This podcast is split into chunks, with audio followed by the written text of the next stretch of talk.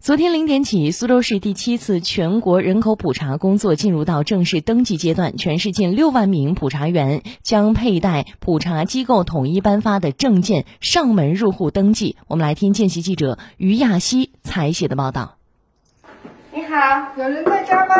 是社区做人口普查，然后上门来登记一下。这个身份证嘛，身份证就好的啊，身份证两个人的。昨天上午，身穿红马甲、胸挂工作牌的沧浪街道普查员左林敲开了一户居民的大门，核对起了住户信息。据左林介绍，这次的人口普查工作全面采用了电子化的方式，居民可以提前选择线上自主填报，或者是普查员二次上门两种方式进行登记。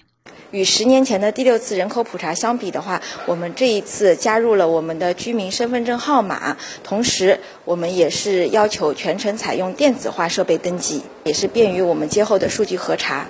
这次普查内容包括姓名、身份证号码、受教育程度、职业、住房等情况。对于不少市民关注的查人又查房。苏州市人口普查办表示，这是世界各国在进行人口普查的时候通用做法。一方面，查房的目的也是查人；另一方面，登记住房指标也是为了摸清居民的居住状况，为接下来制定好相关的民生政策做好准备。我们现在普查员的上门时间的话，也是采取白加黑的模式。晚上的时候，我们普查员也会针对一些上班族，还有一些归家比较晚的人群进行上门登记。十一月一号到十二月十号是本次普查的正式登记阶段。从昨天起，全市有五万五千多名普查员奔赴社区一线，逐人逐项收集信息。期间，还将随机抽取百分之十的住户填报普查长表，